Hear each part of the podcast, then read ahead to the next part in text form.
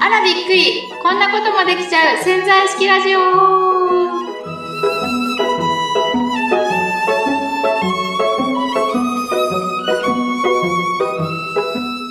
この放送って、年明け一発目ですよね。はいそうですね。もう年明けです、明けてますね、今実は。はい2024年ですですよね。じゃあちょっとまず挨拶しときましょうか。せっかくなんで。はいねはい。はい。どうぞ先に。じゃあ明けましておめでとうございますぜひ今年もね皆さんこのラジオを聞いてくださいよろしくお願いしますはい。皆さん明けましておめでとうございます。えー、そうですね。あのー、9月からね、やり始めて、もうね、これで何回目 ?10、15、6回目になってくるのかな？ですねねなんか、続いちゃってますけど続い。てますねねまあ楽しく、よくね、こんな二人の楽し、二人が楽しんでるだけの会話を皆さん聞いていただいて、本当に ありがとうございます。ありがとうございますはい。えー、今日ですね、あの、まあ、新年ということで、あのーまあ、なんか、企画ものがいいかななんて、さっきね、富澤さんとお話ししていたんですけど、はいえー、じゃあ企画ものとして僕が一回やってみたかった、他のね、ポッドキャストの方とかでよくやってるので、やってみたいなと思うのがあったんで、はい。どうかなってお話をして今日ね、これで行こうって決めたんですけど、今日は、雑談会という雑談会ことで、ね、雑談会。もうテーマもね、へったくれもなくですね、えー、まあ、富澤さんといつも、こう、普段の会話、はい。普段の会話ってのも変ですけども、いつもね、あの、潜在意識以外のことも結構いろんなこと話してたりしするので、まあそんなことも、お交えながら、あのーまあ面白おかしく今日は話していこうかな、なんていうふうにはい、ね、今日はやってみようかなって思ってます。どういいなるですよね、富澤さんね。ちょっと楽しみです。ね。さあ、そんな中ね、富澤さん、大ニュースがあるじゃないですか。はい、大ニュース、私も黒羽さんからこの間、あの、聞いてびっくりしたんですけど、大ニュースですね、これはね。黒羽さんからどうぞ発表してください。せっかく振ったのに。あ、そう、はいで、では私から、あの、はい、ぜひぜひぜひ。あの、記念すべき第1通目のお便りをいただきました。ありがとうございます。ありがとうございました。ありがとうございます。月うさぎさん。はい。ありがとうございます。ありがとうございます。初めてなんで読みますよ。約束通り読みますよ。はい。黒羽さんから、ちょっとぜひ読んでください。じゃあ僕、読まさせていただきますね。お願いします。はい。なんか音楽とかね、あるといいんですけどね。ありません。残念ながらすいません。はい。えー、えーっとですね。ちょっと待ってください。ここだ。あ、違います。あ、大丈夫ですか？しまった。ちょっと段取りを失敗しましたあ、いやね。いやいや。はい、ちょっと、まあ、そこら辺が私たち皆さんつない、つないでくださいよ。はい。はいまあ、ちょっと、あの、多分、第一発目で黒羽さん、ちょっと緊張しちゃってるんじゃないですかね。ファンレターを読むっていうのは。そうですね。ちょっと緊張してますね。どうしよう。こっちだ。はい。大丈夫ですか？準備 OK です。すいません。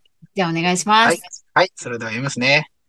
えー、はじめまして、えー、月うさぎと申します。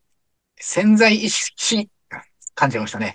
潜在意識というワードに引っかかって、ポッドキャストを毎週聞かせていただいています。お二人の微妙かつ絶妙なやりとりも面白くて、聞いていて癖になります。ますます楽しませていただいております。笑い。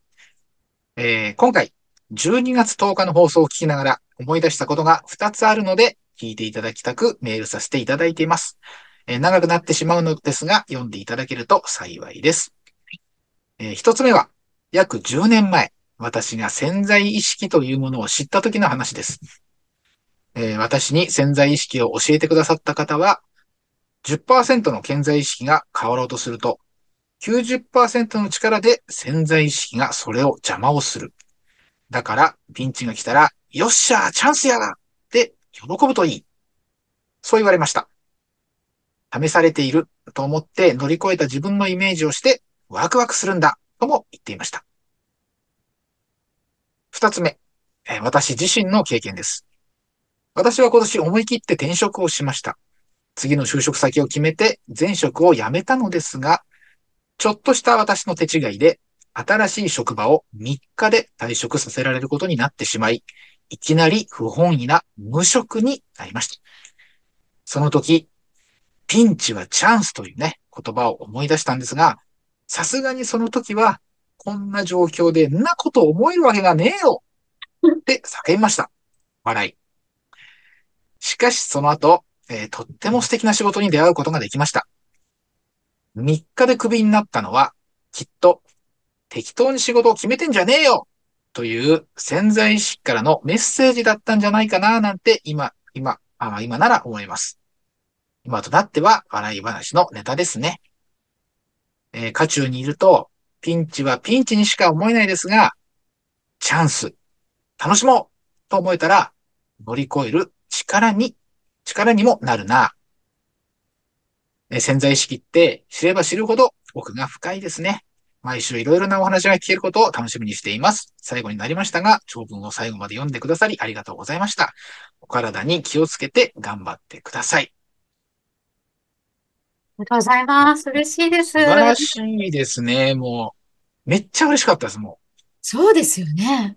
う。もうね、Gmail のアカウントに1がね、立ってた瞬間にもう心ほんと、うわーってもう、やっやったーですよね。待ってましたもんね。ずっとね。もしかしたら迷惑メールなんじゃないかと思って押した時にね、月うさぎさんのメールだって分かった時にはもう本当嬉しかったです。はい、わかります。その気持ち。どう、どうですか？富田さん、お手紙。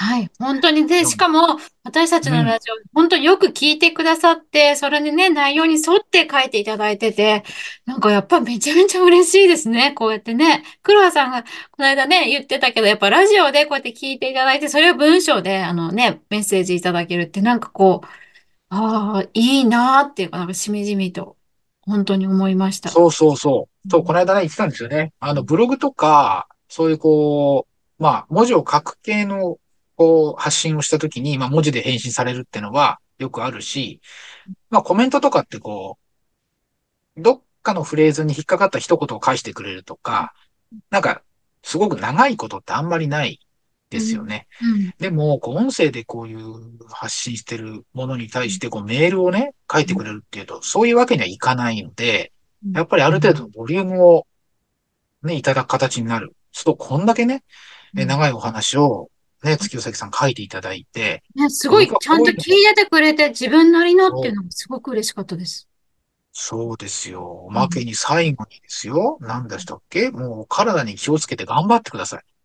ねまるで僕が3ヶ月連続で体を壊したことを分かってらっしゃる。今月、今月ほら、なんともないでしょ？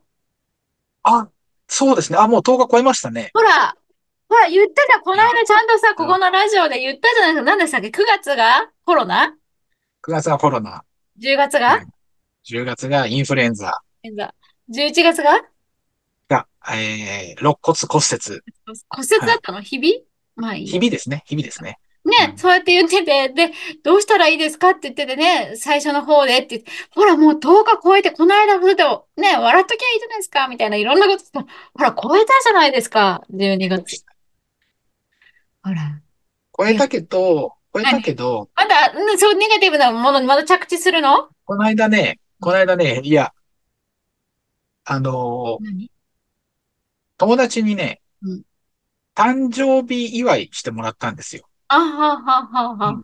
なるほあの、ど。僕9月が誕生日なんですけど、だいぶさっき、12月にさ。っき、さっき言ったように、あの、コロナになって、そのお祝いが中止になって、そして次の月にやろうと思ったらインフルエンザになって中止になって、その次にやろうと思ったらまた肋骨折っちゃって中止になって、で、今月になったんですね。面白い。はい。で、うんもう本当暑い時期にやるのがこんな時期になっちゃったよ、なんて言って、いやこれやばいな、この話って、その、誕生日祝ってくれた人たちにも言ってないから、ここでバレることになるけど、うんまあ、いいかなんです。はい。いいので、お誕生日のプレゼントいただいたんですよ。はい。うん。で、あのーまあ、そのお店で、まあ、結構駅から近いお店だったんで、みんなで駅でね、うん。あのーじゃあバイバイってこう、帰って、で、僕その駅から一本で帰れるうん。駅が自分家の駅だったので、その駅に着いてうん、えー普通に改札を通った時に、手に何も持ってないことに気がついたんですね。え？うん。手に何も持っていいないことに気がついたんですよ。はい、はい、はい。で？うん。あの、あの、クラフト紙の、でつ、で、できた紙袋の中にたくさん入っていった誕生日プレゼントは、今一体どこにあるのだろうって考えながらですね、うーん、駅で切符を、切符は買わないか。でもなんか、チャージした時かなんかあったんで、チャージした時にそこに置き忘れたか、うん。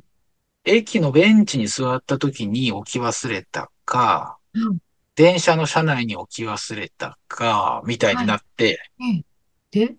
わかんないんですけど、もう、あの、電車ももうね、ぼ改札抜けちゃってるから行っちゃってるし、うんうんうんで、もうそんな時間だったから、もう何駅員さんたちがいなくて、いなくて、もうだ、もう終電ギリギリの時間ですよ。うんうんいなくてうん、まあ、確か、こんな時は、笑い飛ばせって誰かが言ってたので、ね、富澤さん、誰かが言ってましたよね。言ってましたね。どってかたのラジオで言ってましたね。ポッドキャそうストそうそう。で、まあ、大丈夫、帰ってくる。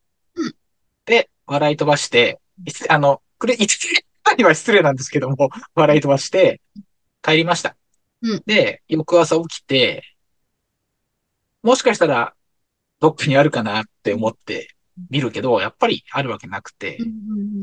で、お店に、ね、お店に忘れたって可能性もうん。若干あったんですね。うん。あの、て、椅子、椅子、えーベンチ、ベンチシートからこう、手に取った記憶はあるんですけど、でも、お金払うときとかにちょっと置いちゃった可能性も、なきにしもあらずだったん酔っです払ってが、たんですか？酔っ払ってましたよ。絶好調ですよ、もう。はい。そうですか。はい。ただ、お店にか最初に確認しちゃうと、いや、忘れ物ないですよって言われた場合にね、うんうんうんそこのお店って一緒にお祝いしてくれた方の友達のお店だったんで、なんかの情報で先になんか、まあ僕もちょっとね、悪いですよね。僕が悪いのにそんなこと考えちゃいけないんだけど、情報がいっちゃうんじゃないかな、みたいななるほど。バレたらどうしよう。と、ちょっと先にこっちに問い合わせるのはちょっと待っとこうと。で、まず電車だな。一番可能性が高かったのが、ベンチに座ってからね、電車が結構来なかったんですよ、10分ぐらい。うんと、駅のベンチ、もうそこのお店があるところから乗った駅乗のベンチ。駅のベンチ、駅のホームのベンチに。うん、だそこの可能性が高いなと思って、で、駅に電話しようと思ったら、今駅に電話できないんですね。これもびっくりでした。今 JR はね、駅に電話できない。電話番号公表しておりませんとか、冷たい反応が入ってきて、で、じゃあどうするんだっていうと、JR ってね、今ね、あのー遺失物のアプリ、アプリというかね、チャットがあるんです。チャットが。あと、あで、あなたはどこでなくしましたか？みたいなのを聞いてくるんですよ、チャットでうん。チャットがあるんだ。で、んえ、何々線ですとかって入れてくるんです。へえへえへえ。で、えー、何々線の何々駅。で、場所は、ね、あの、改札の外とか中とか書いたんですよ。はいはい。ホームって書いてうん、で、中身は何ですかまで全部打ち込んで、で、ほ、お送る、送るのかな？メールみたいにバーンって送信って送ると、だったんですか？紙袋そう、。そういうの全部書いてうん、送ると、受け付けましたってメールが返ってきた後、しばらくすると、しばらくって半日ぐらいかかりましたよ。うん半日ぐらいすると、メールが来て、よっしゃと思って見たら、あの、あなたがお探しのものは存在しませんみたいな、あらま。結構しれっとした感じの、チャットが返ってきたの。で、えいや、でもだダメかなと思ったんだけど、ここで負けちゃいけない、めげちゃいけないなと思って、また笑った？うん、うん、笑った。うん、笑い飛ばして、そんな、こうちょ俺が間違えただけだって、うんで、すいません、間違えました。電車かもしれませんっていう感じでまたチャットに送り直したんです。またチャットと会話したのね。うんで、ここの駅から乗って、この駅で降りましたって書いて、送ったらですね、また半日ぐらいしたら、なんかね、なんだっけ、文章的にはね、えー、遺失物が特定されましたみたいな感じで、またなんかこう、こう、そういう、そういう文章なんですよ。なんか、うんもうちょっと、こう、よかったですね、見つかりましたよとかじゃなくてあな。たの遺失物が特定されましたみたいな。AI なのかなやっぱそれって。あ、そうじゃない？そういう感じだった。うん。まあ、つうか確実に AI, AI だね。ねえね。そう。それで、特定されたけども、あなたのものと確認するために、はいもうちょっと正確な内容を教えてくださいってうん来るんですよ。チャットでやりとりしたの、そこを、また。そう。それで、あの、袋の、紙の袋の色とか、中に入っていたものうん。で、それもらって開けたの？プレゼント。なんか。開けたのよ。開けたの？よ開けたのよ。何があるか分かる。で、な、こう、いろんなね、こう、もうそのものが直に見えて入ってるものもあったんだけどう、んあの、一番多分特定に役立ったものがですね、えー、来年の干支をかたどったうんドラゴンが、うんこう、赤い玉を持っているうんガラスの置物だったんですね。え、ね、これ多分ねうん、ガラスの、ガラスのガラスの置物。うんうん。これ多分ね、えー、確か遺失物として届いたもの全部調べてもこれ、これしかないっていうぐらい特定されるじゃないですか。に。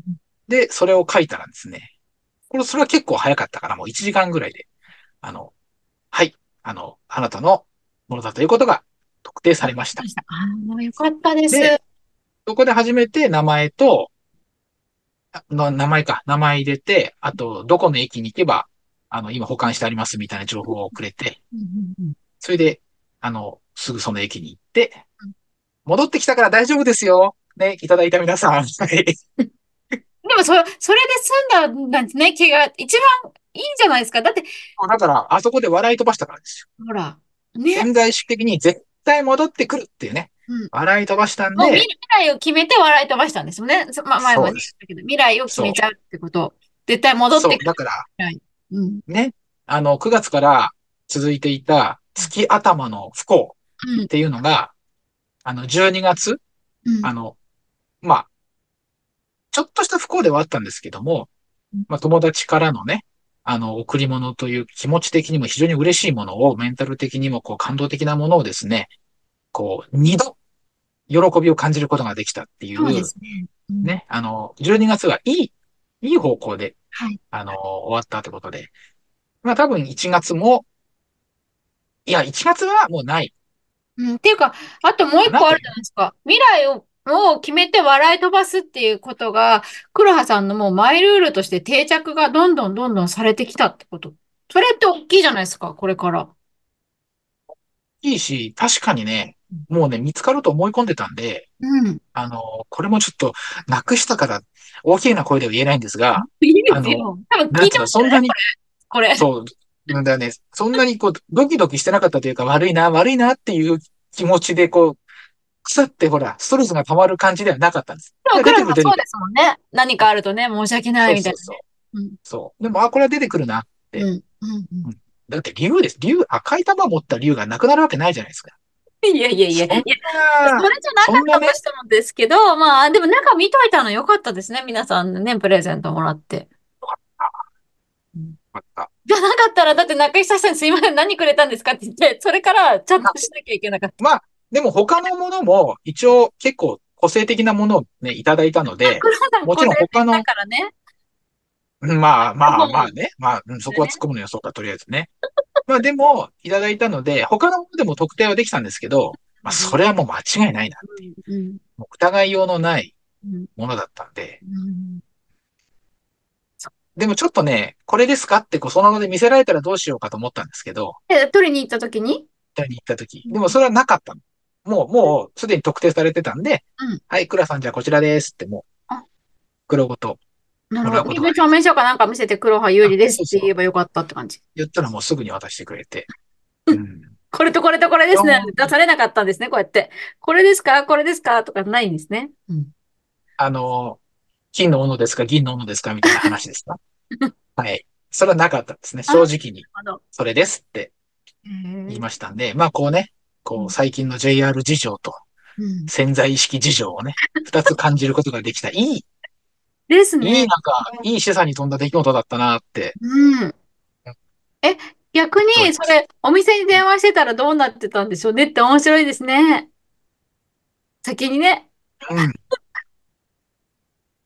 ねえ、どうなってたんでしょうね。別にでもないって言われただけじゃないですかうん、でも、でもなんか多分、クラさんの中では絶対見つかるって思ってたから、先に駅に電話してみようっていう思考になったんでしょうね、きっと。っていうのと、っていうのと、これがね、まあお酒飲む人わかると思うんですけど、うん、あの、お店を出るときって、実はそんなに酔ってないんですよ。あ、そうなんですか、うん、あの、お酒って歩き出した瞬間に回るんですよ、やっぱり。おあ、じゃあその時はちゃんとし持ってた記憶が一応あったなので、そう、あの、お店を出るときに持ってた記憶が結構あるんですよ。うん。だから、お店は最後だなっていうのはちょっとあったんです。ね、で、もう確かにもう駅まで行そのもうベンチの記憶とかあんまないんですね。ベンチに、実はベンチに座ったかどうかも、あの、確かではない。あれ、さっき座ったって言ったのに、うん、電車は多分、多分あのくらい酔ってたら立って待つの嫌なんで、座ってるなぐらい。うん、状況判断ですよね。うん、あでもその前にじゃあ電車で、あ、じゃそか、それはじゃあ、ベンチ座って、多分状況判断としてベンチに座って、それで電車が来た時は持って乗ったんですね、多分ね、黒羽さんはね。乗ったんですよ。うん。そこは乗ったんですよ。乗って、それで電車の中に置いていっちゃったわけですね。な何分か電車乗った間にね、忘れちゃったんね。そうですね。うん。まあ、っていうね。うん。あの、ちょっと、もうじゃあちょっと、まあ、でも、それによって9月、10月、11月って続いて、12月はもうそこでもうこれは大丈夫って思ったってことは、すごく意識の変化じゃないですか。だって、前の11月の段階で僕また12月なんかあると思ったらどうしたらいいでしょうみたいな感じだったじゃないですか。この、その時に、うん、このポッドキャストで話した時に。はい、それが、だって12月の時起こっ、まあね、それが起こったとしても、なんかもう大丈夫っていうふうになってたっていうのは、ものすごい大きな変化じゃないですか？黒田さんの中で。うん。まあそういうふうに考えると確かにそうですよね。全然怖怖くなかった。でしょ？あんまり気がついてない。今思い返せば、ああ、もうね、10日過ぎちゃったっていうね。感じになって。ああ、なんかいいですね。今日の雑談に持ってこいの話。なんかちょっと、もうちょっと違う雑談もしましょうよ。なんか この話で 雑談会が終わるの、もったいなくないですか？そう、でもなんか面白いかったんで、ちょっと突っ込んじゃいました。そのチャット、じゃね、チャット JTP っていうか、なんかそれ面白いなと思って、そのね、私も。GTP じゃないですよ。チャットの JR の話です。そう、JR で、ちょっと似てたから、もういいかな、みたいな。似てないですよ、もう。全然似てないかも。よくわかってないから、私そこら辺詳しくないからよくわかんないですけども、チャチャットの、えー、あの、富田さん、なんか忘れ物で面白い話ないですか？忘れ物ですか？私あんまり忘れ物しない人なんですよね。お、うん、忘れ物しない人っているんですね。あ、でも、一回だけは、面白くはないです、これ。全然面白くないけどいいですか？忘れ物で思いついて。はい、私あんま忘れ物しないんですけど、なんかすごく買ったばっかりっていうか、なんか母、昔です、結構前ね、母と一緒に出かけた時に、母がなんか傘をなんか雨降ってて、たなんか買ってくれたことがあったんですよ。まあ大人になってからですけど。で、それをすごい気に入ってて、で、そうだな、あれ7、もっと前か。8年、9年くらい前、まあ母がまだちょっと元気だった頃ですけど、で、それを持って、まあ、パートに行ってたんで、そこのパートのところで朝、その仕事場に行く前にトイレに入ったんですね。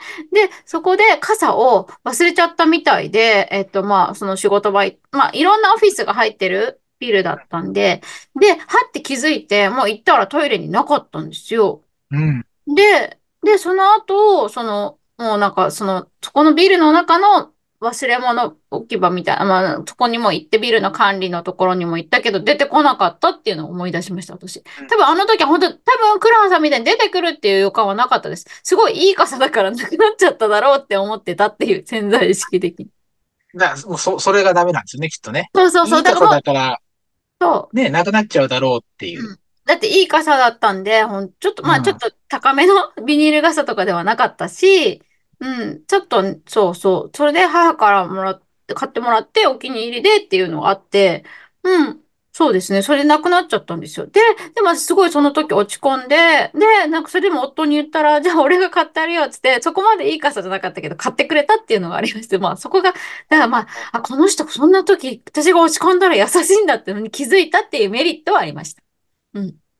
で、今思って。時は潜在意識学んでる前、まだ。学ぶ前です。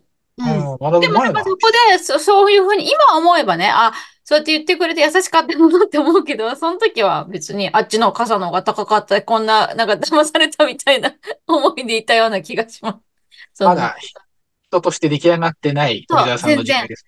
そう、だから、えー、あっちのやつの方がいいやつだったのに、これじゃあちょっと、あ、まあ、一応買ってくれたんですけど、そこまでじゃなかったっていうのに残ってたけど、今になって思えば、そう、落ち込んでたから、うん、そういうふうに、じゃあ俺が買ってやるよっつって買ってくれたんだな。自分のお小遣いの中から。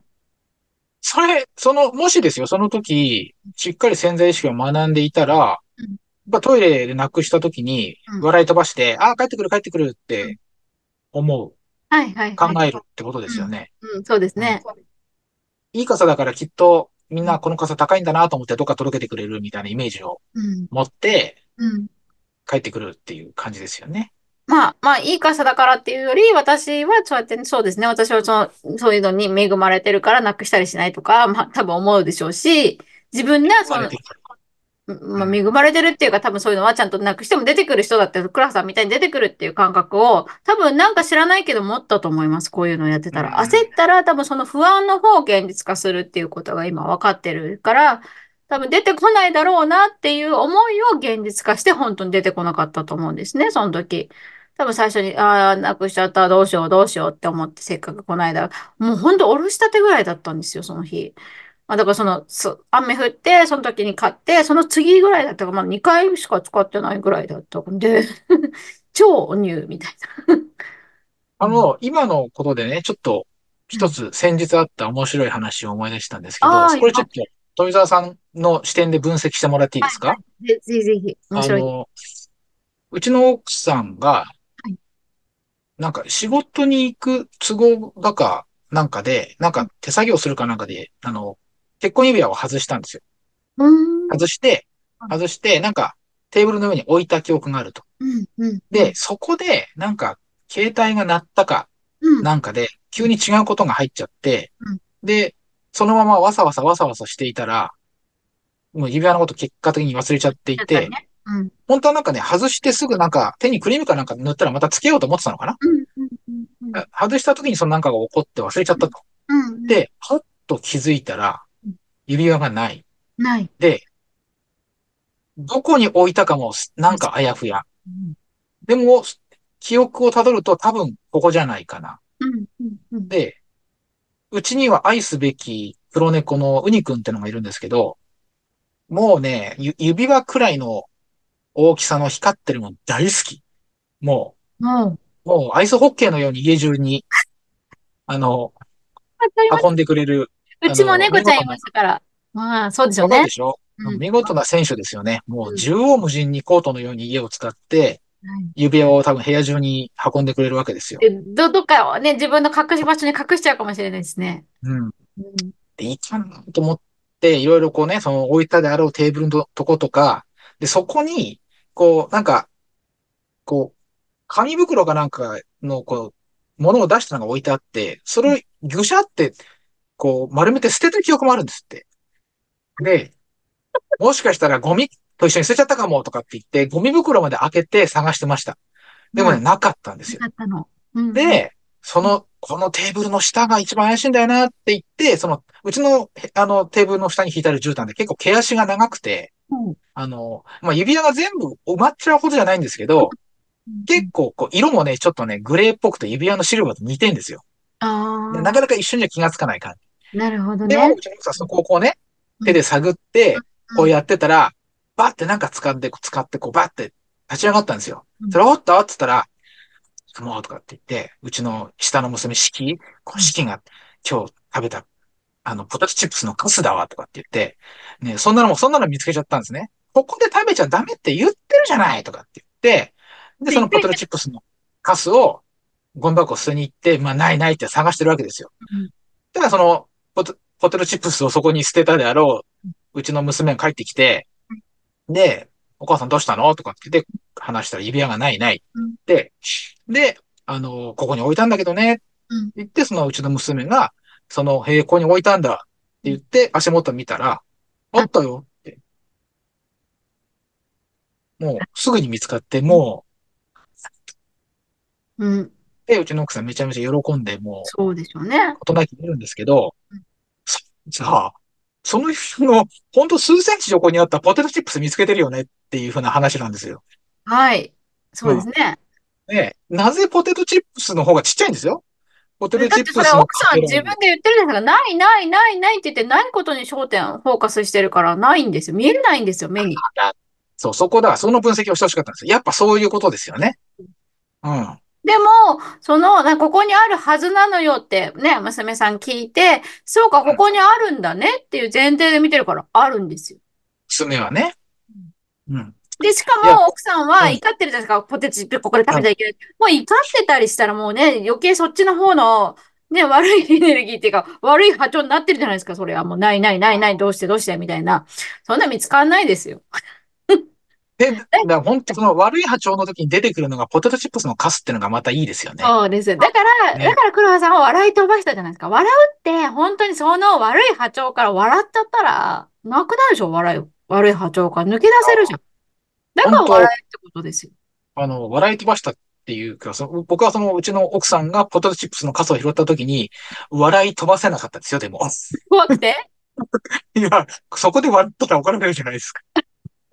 え、でもそこで笑ったら黒さんが探してたかもよ。ほらよって。逆に言えば。でもね、でもね、あのー残念な話ね、僕もね、結構その辺見てるんですよ。いやー、だから、クラハさんも多分余裕なんか奥さんの波長で、なんか、おっしゃ、一緒の、だ結局そこでないないっていう、一緒に被っちゃってたんでしょうね、そこで。学校から帰ってきて全然そこの、あの、ね、ないないっていう前提じゃなくて、いた娘さんが全然パッと見つけられたのは、クラハさんも奥さんが散々探してて、ああ、もうないだろうな、みたいな、ちょっと思いながら探してたんだと思います。違います？ああ。うんうん。と、奥さんがポテトチップスを発見して確かに笑え、笑えたんですけども、そう、笑っちゃえばよかったんですよ、そこで。そしたら多分、笑えたんですけども、いやいや、あね、そこでは笑えたんですけど、娘が指輪を発見した時には、あのね、ちょっと笑えなかった。本当にそこにあったのって。うん。さっきそこ、僕らこう指でこうん。うん。う、撫でて、あの、ちょっとその、絨毯の深いところまでこう指をザクザク入れたりするまでやったんですよ。でも見つからなかったんですね。うん。でしょうね。でも、そういうも。もんです。うん。本当にそう。だから、本当にさっきも、私もありますけど、そういう経験。ないと思って探すと、見えてないから、見え、本当に見えないんですよ、物事って。うん。うん。だから、あるって探すって大事で、あるって。だから、黒羽さんも今回、あるって思ったから出てきたんですよ。うん。うん。まあ確かに、今回の、あの、電車の件はある、あるというかもう、絶対あるってうん。でしょ絶対あるって思ってたわけでしょ？うんうん。うん奥さんは、そのね、猫ちゃんがどこにやっちゃったかもしれないしとか、いろんな思いをあれしながら探してたわけでしょ？あのね、うちの奥さんはね、多分ね、ウニの、ウニのうちの黒猫のね、お腹の中にあるって思ってそうですか。た。うん。それどうなんだろう？出てくるんですかね？お腹にもしあったとしたらね。うちのね、猫がね、輪ゴムとか食うんですよ。うちも食べます。食べちゃいます。で、お尻から輪ゴムが出てたりすることあるんですけど、うんだからなんか、それをね、なんか、言ってましたから、その事件の後。もう、食べちゃってたと思ったんだよね。もしかしたらって。だから、多分潜在的に、そう、もしかしたらその瞬間はお腹の中にあったかもしれないですよ、本当に。でもね、そういうもんだと思いますよ、正直言って。ね、なんか、そう、なんかそういうふうに私も思います。え、だってこれ絶対ここにあるはずないよねっていうとこで見つかったりするんですよ、もの、ものが。たまに。え、でも、それってやっぱ自分があるって思ってるからどっかから出てくるっていうか、え、上から落ちてきましたか？みたいな。あ、そ、それで思い出したんですけど、息子がそうそう、なんか自分でお、金をどっかに置いて忘れて、どこに行ったかわかんないって言って、でもあるあるって自分で探したら、上からピラピラピラって部屋で入ったら、上から落ちてきたことがあったって言ってましたから、そういうものかもしれないです。はい。その話も、とんでもない話ですね。空中から物が出現する話になりまし。たね、ついに。な、な なんかだから多分、あのもう、ちょっとまあよく私もわかんないですけど、あるって思ったらあるんですよ。うんまあね、空中から出現する話とは別として、やっぱ、うん、確かにあると思って探しうん。た方が、明らかに戻ってくる可能性が高いってのはわかりますね。うんうんうんですよわかね。ります。うんそうだと思いますよ。本当に。だって、ー、とんでもない雑談会になりましたね。本当ですね。あると思って探しましょうと。まあ、でもね、いいですよね。まあ、一つのことを掘り下げた回になったかもしれ面ないですけども白かったですね。忘れ物の見つけ方。ぜひ、うん。新年初めてでね、まあね、今年一年、まあ、なんかなくなった時はここのね、新年第一号を聞いていただこうみたいな。そうね。だからあれでしょ？とりあえず笑い飛ばすってのは、だからそういう意味で必要なんでしょうね。笑い飛ばすって言い方がちょっといけないのかな。笑って、笑笑うとやっぱ余裕ができるじゃないですか？でし、だし、そのないないっていう、ね、その中にどっぷり使ってるものから笑ったら、ちょっとね、余裕が生まれて、あ、出てくるかもしれないみたいな感じで、出てくるまでいけなくても、少しちょっと違う見方ができるから、だから笑おうってことですね。うんまあ、変にこう、ネガティブな気持ちにならないでっていうことですね。うんストレス溜めないで、うんあ、出てくるよって気持ちで余裕を持ってうん構えていた方がはい、ものっていうのは出てくる可能性が高いっていうことですよね。経験者は語れてますね。うんうん。経験者なのかな？え、だってそうでしょ？誕生日プ今のレ話をしてると経験者、まあ、経験者は語るというか、今の話を聞いてなんかそんな風にうん。思ううん。形ですね。はい。はい。うん。なんか、まあ、もっと大きいものがなくなった経験とかあったっけかな？多分ね、僕は、なくす方な、なくす方っていうの嫌ですね。なくす方って、自分は、自分はなくしますって思ってるとよくなくす人ですね。それって。自分で信じ込んでます。あの、あ、あの、うん、最近、あの、記憶力が乏しくなってきたので、はい。あの、そう、笑ってください、そこ。はい、じゃなくて。まあそうなのかなと思って。あの、今みたいに、こう、今みたいな忘れ方っていうよりも、なんていうのかな、これを持って家から出ようって、もうずーっと思ってるのに、家を出て2、3、こう、少し行ったところで、あ、あれ持ってない結構ないですか？ありますよ、私だって。ねうん、だから、そこ、それを今ちょっと思い出しちゃって、あうんうんうん忘れ物が多いって。うん。あそっちはもうどうしようもないんでね、自分がやったことが。でもそ、私それを最近はだから、あ、これ持って出かけようと思った時は出かけるバッグにすぐ入れるっていう習慣をつけました。うん。うん、すごい普通の、普通の習慣じゃないですか。で、でも、そ、そ、そ、そ、で、でもそういうのだって大事じゃないですか。あ、ちですけど、今何？すいませんね。私だって普通のとこもありますよ、みたいな。言われて普通のことをすごいさも、なんかちょっとなんか反応しなくちゃいけないのかなと思ったけど、どう考えても普通でしかなかったんで、今。それ、だって一応ね、自分の行動パターンとかはやっぱ分析して、えじゃあこれが一番いいとかいろいろやってみての結果として、それだなと思って。うん。そうですねね。まあ、カバンに入らないものとかあるじゃないですか。こう平たいものとか。そういうものが結構忘れるんですよ。バッグと隣に置いとくとか。それでも忘れるんですよね。あらそれでも忘れる。あれ、ほんとね、おかしいね。だいつものルーティンじゃないことなんでしょうね、きっと。まあそうでしょうね。それあるでしょうね。まあ意識して、いつもこれを持っていくっていうふうに潜在的に入ってるものはちゃんとあれでしょうけど、ね、違うものだったりすると、うん、あるんでしょうね。なんかこう、潜在意識と忘れ物っていうテーマでなんか、明確な答えを今度いただく富澤さんのやってくれる回をやりましょうか。なんかぶちゃ、ぶりしてません。今のでもう潜在意識と忘れ物、あると思えばあるっていう ことで。もうちょっと、もうちょっとなんか深いね、まあ、お話ね。またそうですね何かやってもいいんじゃないかなと思います。まあ、うんこういうなんか日常の出来事にもいっぱい潜在意識ってだから隠れてるんですよね。そうですね。面白かったですね。今日ね、雑談会。うんうんまあ、ね、ちょっと、ちょっと長すぎですよね。僕らの人となりが、ダダ漏れだった回だったかと思うんですけども。はい。ね、あの、そうですね。今日なかなかちょっと長い間。まあいいじゃないですか。お正月なんでそう。ですね。もう昔のね、ただの普通の私っていうのもね、傘なくした時の反応が普通だったって。で、そこから変わってるってことで、皆さんもね、意識すれば変わってくるってことですね。そうそうそう。そう。ちゃんとね、もうな、あの、それだからね、あの例のノートを書く前の話ですからね。そうです、そうです。うん。ねだから、もうね、これは多分、いい傘だったから見つかんないって言って、本当見つかんなかったですっていう話ですからね。うん。